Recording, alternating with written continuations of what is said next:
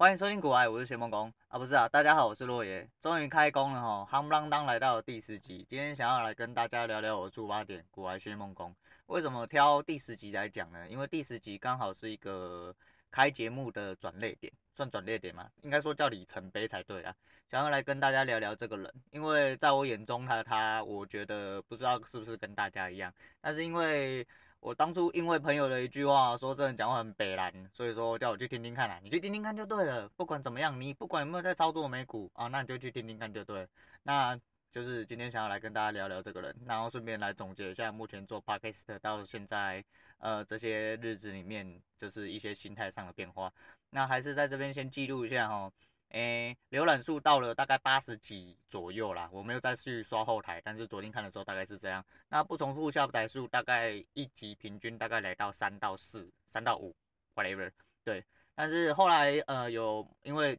过年嘛，过年真的很奇怪，过年就是一个在该睡觉的时候哦没有办法好好睡觉，然后在不该睡觉的时候一直想睡觉，比上班更严重，所以说哦半夜我都睡不着，所以我就一直在想节目的事情，跟一直在爬节目的事情。那去找了一下不重复下载数的大概的的的解释是什么？不重复下载数的解释大概就是，反正有一个人不只是点了你的节目，然后把它看完了，那就是一个不重复下载数。啊，我看我不重复下载数其实最多的是大概第一集哈。那谢谢各位，真的谢谢各位，因为我真的不晓得居然会有这么多人，那甘甘愿愿的听完第一集。对，其实我觉得第一集可能是做的最不好，也是最土炮的一一集啦。但是，嗯。我也不晓得为什么，但是第一集其实还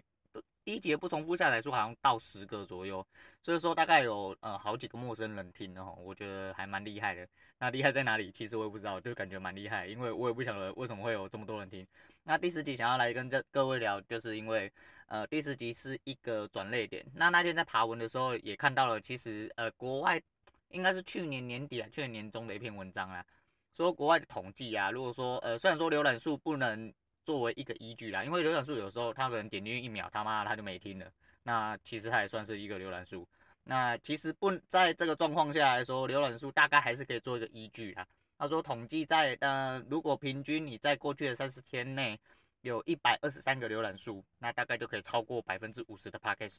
那大概是这个意思啊。那说哇，一百二十三个，那我不是快到吗？我有八十几个嘞，感觉好像再拖一下就有。所以我一直很想要录这第十集哈，但是。苦无时间呐、啊，也苦无环境。我昨天其实就想录，但昨天没有时间。那今天有一个空档哦，刚刚来录。那录音环境虽然说也没有很好啊，麦克风也没带，会有点反弹音，但没关系啊，因为节目一开始就是突发炼钢，而这个节目最重要的是因为林北在讲话嘛，并不是录音环境的问题。那录音环境只是为了让各位听得更舒服一点而已啊。昨天我女人给我的反馈是有某几集声音特别小声，开到最大声之后还是会被被光整个盖掉。那我也没有办法，因为呃，我自己在试的时候，其实像我自己听股癌的时候，我有一次异想天开的想要骑车听，因为我骑车都会听音乐，戴着蓝牙耳机，安全帽里面那一种。结果我开到最大声，我根本听不懂他在讲什么东西啊，只听得到他声音一直在，但我从头到尾都听不知道他在讲什么。那既然要讨论这个人哈，我们现在来讨论一下，因为我本身是有在做股呃台股的股票交易啊，那哈呃。载福载沉应该也来个十年十年左右了啦，我不确定是上还是下啦。啊，跟一般人比起来，因为我其实不太会做股票，我也不做股票的。那股票是其实是这一两年才有在研究，可是都是在研究而已。啊，有出手其实是去年年底才有出手一点点啊，因为我资金部位并不够大嘛，我跟各位一样都是在底层挣扎的人嘛，所以我并没有什么资金来操作这些股票，但是我有在玩期货习惯。那这时候就有人疑问啊，说你期货不是他妈的应该要比股票更难玩吗？呃，我自己不那么不这不这么认为。那也跟一般人所讲的一样，其实我很能理解说为什么一般人都不建议你玩当冲。那我自己玩期货其实是在玩当冲啊，但当然短或长应该说，呃，当冲跟短我都有做，但是就是还在都一直在研究的阶段。那我只是一个小韭菜啦，我也。没有什么好说嘴的，反正我到了现在玩了这么多年，其实大概也才输了二十几万啊。啊，其实，在去年，呃，嗯，疫情爆发的时候，其实输了大概大概就是已经到了这个数字。那到最后也赚了三十几回来，可是，在反弹的时候，因为那时候什么都不懂，所以又全部又都吐回去了。然后这几年几乎都白费啦，因为看了一点书，有的时候觉得说，干，反正我天资聪颖啊，翻翻武功秘籍之后，他妈我就可以变天才，但没有，哎，对，嗯，反正对，反正大家都觉得自己是武学奇才啦，但实际上你就是会输到落赛啊。那我虽然没有输到落赛，但我没有输到落赛，最主要原因是因为我知道我是来练功的啊，所以说我有一个底在。那到目到了目前输了二几万，不过就止血了。那能不能赢，就是看就是接下来的发展啊。那越学的东西越来越多，对自己就会越来越越有自信啊。那这个东西是这样，所以说呃，所以说当初我朋友才会推荐我去听他的节目啊。今天大概听完了他后面几集哈。其实对我，嗯，应该说我对这个人就是侧面的了解，就是听他节目啦，就是大家都都都对他有侧面了解嘛，大家都是讲到他粉丝之类的，对。但是呃，我其实呃看了，我觉得这个人就是非常典型的，就是会成功的人，因为他其实听得出来，就是他虽然人很直白，但是他其实很积极，他积极对于他自己的事物上，还有他自己有兴趣的事物上，其实这种人就是会成功，而且他很明白他自己呃兴趣在哪，他兴趣。会转化成他的生活啊，再就是他本身可能天资就还蛮聪明嘛，因为你去稍微翻一点他的资料，你就会知道说他其实以前是法律的嘛，读法律的，读法律出来的更不用讲了嘛，呃，读法律出来的，然后又开过飞机，当过机师，又开旅馆跟人家合伙，对不对？老婆又这么正，接下来又有小孩，又有房子，又有车子，对不对？他妈的人生胜利组啊，对不对？他讲一集，他最呃一百一十三集里面有一个他 Q&A 里面有一个女生。说她三十七岁有一个房子，然后买了什么台积电零股，然后怎样怎样，然后到最后被他靠北说他买零零五六很像智障，应该要多少买多少卖，然后他玻璃心就把人家封锁删除了。我先不讨论这个，这重点是这个女的真的是脑袋有问题啊！你这样你看你们就必须要思考一件事情，这种人都有办法把自己当做就是你知道玻璃心，就是他是不是人生很失败之类？你要知道很多事情是比上不足，比下有余的。一个人有房子有车子，对不对？有一点股票，他妈有点闲钱干，还可以靠背。你看他很这种人，你就很多下面的比他跟不上的人都会说，啊，干你啊，你就不知足嘛，妈的都你都搞不清楚你他妈有多幸福之类的。很多人都负债啊，妈没有钱玩股票，杀小的，对，反正人就是这样啊，人有很多种啊。那股票这东西就是这样啊。那呃，就是啊，我们拉回来就是，哎，古来这个人吼，他就是一个讲话非常流利的人。那也跟他新节目讲，呃，就是节目上讲的一样啊。他说很多人觉得他讲话越来越快，其实不是他讲话越来越快，而是他讲话越来越顺。这东西是很正常的，就跟我当初开节目，其实我也是想要把口条拉回来。那这一个东西你常常讲，或者说你话常常讲，其实本来就是会越来越流利。尤其是在在他讲他呃，他觉得他的专业度的部分，或他熟悉度的部分，他会越讲越专业，或越讲越熟悉。他的口条就会越来越好，那就会越讲越顺。因为一个很简呃，一个很稀松平常的东西，你不可能把它慢慢讲，慢慢讲一定是有，除非有特殊原因，不然像我就不会觉得他口条很快。我觉得他的语速对我来说很刚好，就不会到特别快，因为他这样讲起来才有办法把他所要表达的东西全部挤到他的节目里面去。不然他如果讲话特慢，慢到靠北又语重心长的，我看他一集节目他妈连 Q&A 录完大概要一个小时半有。不然他讲话就是得要这么快啊，本来就是这样嘛。而且口语这个部分本来就是要靠后天训练呐。那你多训练就会多多变快。再就是呃，我很喜欢他的一点，就是因为可能我自己不太会英文啊，不太懂英文，而且我还为了英文去上过了呃一年的那个 Tutor ABC。然后 Tutor ABC 我后面会拿一集出来讲，因为 TO ABC 这个有点北蓝，对不对？但是我觉得一个人会讲英文，在我心目中我就会有偏差。所谓偏差就是我觉得这人就很屌，因为你知道就感觉就喝过洋墨水啊，那个讲英文讲得很顺或讲得很自信那一种，我就觉得哦，觉得很靠北啊。他的节目你仔细去看，反正每次 Q&A 都五星吹捧啊，都吹上天啊，想要听到他声音认成啊，想要跟他做爱之类的啊，对。他这人讲话就是他有一个磁性在，就是他声音其实蛮好听的，是真的。然后我觉得大家采访的时候，我自己当初在看到采访的时候，我就觉得说他某一个侧面角度，那我觉得他有点像周杰伦。但是不要问我为什么啦，反正我我是这么觉得啊，我不知道你这么你是不是这么觉得？那他讲话语速就已经呃，应该说他讲话的内容就包含了他的自信，跟包含了他的专业，所以你很容易，如果你跟他是同路人，嗯，同路人你们懂我意思吗？就是一个呃，你跟他思想。观念差不多的人，或者是你是因为呃被他所讲的那些知识或专业而吸引进去的人，你就会自然而然的对他有相对的认同感，那会越来越多，因为你喜欢这个人。那我觉得他这个人就是有这种魔力啊。第一个，他声音有就有这种魔力，所以其实他能爬到上面去，我觉得是很很自然的事情。就是其实你只要，因为我我其实说实在，我我有回去听他第一集节目，但其他的我都没有听。我是从后面九十几集还一百零几集才开始听的。那我觉得，嗯、第一个是他讲的东西非常，呃，怎么讲，实在。也非常口语，就比较亲近你啊，比如动不动就是有带一点脏字啊，或者是说他会跟你讲说一些呃，他会跟你分析一些，就是就跟很多他的节目其实是很多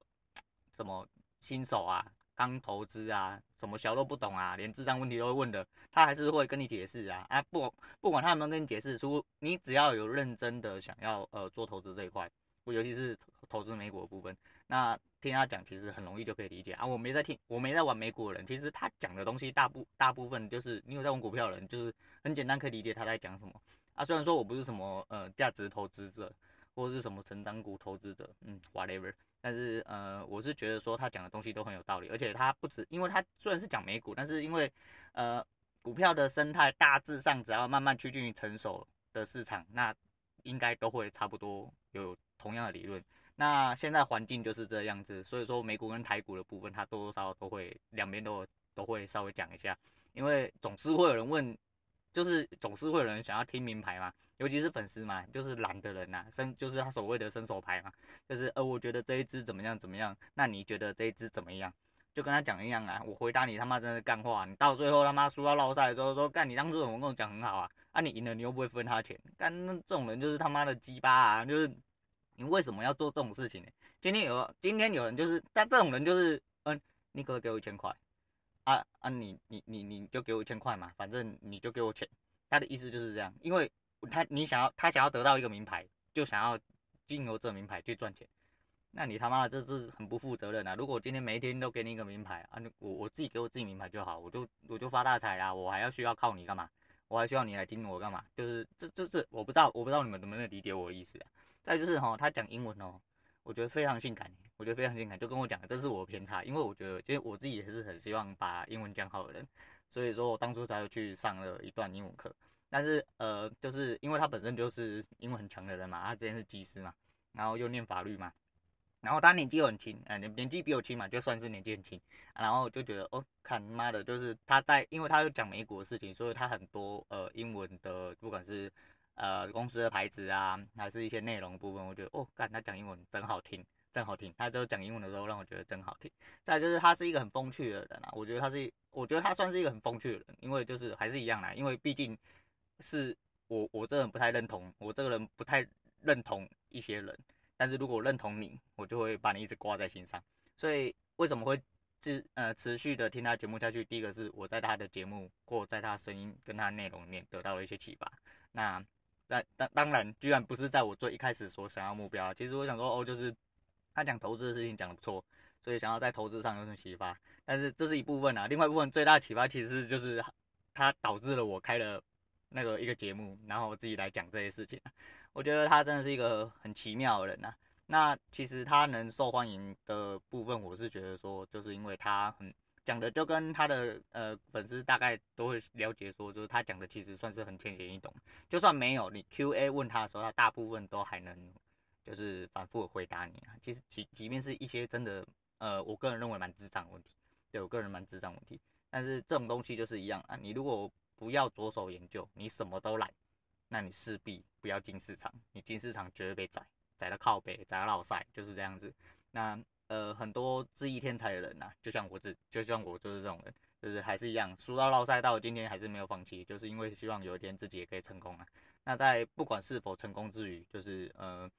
大家还是要好好的做自己啊，因为做自己才是最重要的事情，对吧？所以说，嗯，在第十集这个部分，我会觉得说，嗯，想要靠第十集来做一个突破。呃，我不知道第十集在做节节目推广之后，到底会不会还会有人看，或者我的成长数可能就不会再成长，但是就是说。如果假设只是一百二十几个就可以打趴五十趴的人，你不觉得这是一件很值得挑战的事情吗？毕竟我也只差五十个而已嘛。而且，